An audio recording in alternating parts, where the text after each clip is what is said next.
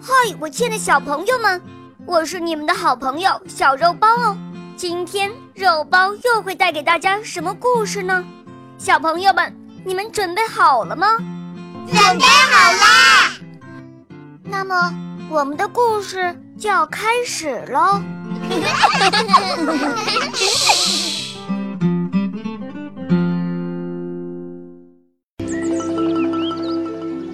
秋天到了，田野里一片金黄。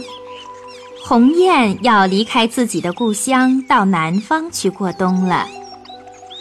天真可爱的小鸿雁跟着长辈们一起，要进行一次长途飞行。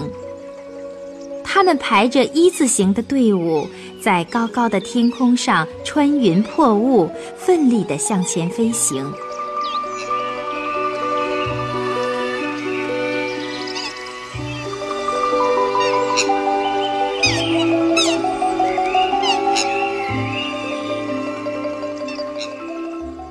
在中间的小鸿雁非常羡慕领头的大鸿雁，他心想：“瞧啊，领头的大鸿雁叔叔多神气呀！我们这么多的鸿雁都跟在他的后面，要是我能飞到最前面去，那该多好啊！”雁叔叔、雁阿姨们看出了小鸿雁的心思。他们决定叫小鸿雁飞到最前面去试试。开始，小鸿雁飞得非常带劲儿。渐渐的，它感到体力不行了。这时候，它才觉得飞在最前面比跟在后面累多了，因为它需要穿破空气的阻力，为雁群开路。当个头雁还真是不容易呀。不过，小鸿雁还是不服输，它继续奋力地飞着，飞着。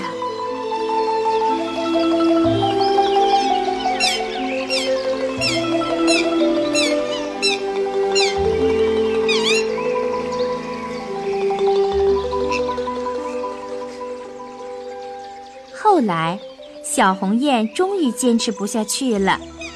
刚才领头的大鸿雁叔叔又飞上前去接替了领头雁的位置，雁群又变成一字形。小鸿雁飞到队伍中间，它忽然感到有一股向前流动的空气推着它前进。这是大雁排队飞行时形成的气流。小鸿雁在这个气流中飞着，觉得轻松极了。可是他又很难过自己的无能。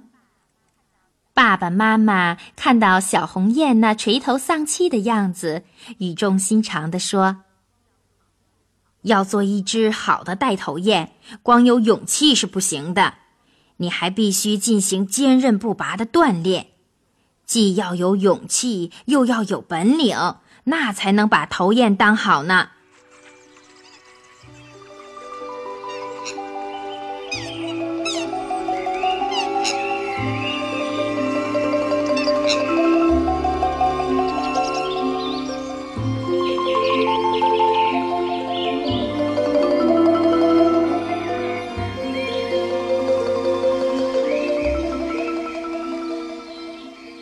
从这以后，小鸿雁开始锻炼了。每天早晨，雁群还没起飞，它就扑打着翅膀开始练习。晚上，雁群停下来休息，小鸿雁还是坚持不懈地锻炼。天长日久，它把自己的一双翅膀练得非常的强壮有力。后来呀。小红雁终于成了出色的领头雁了。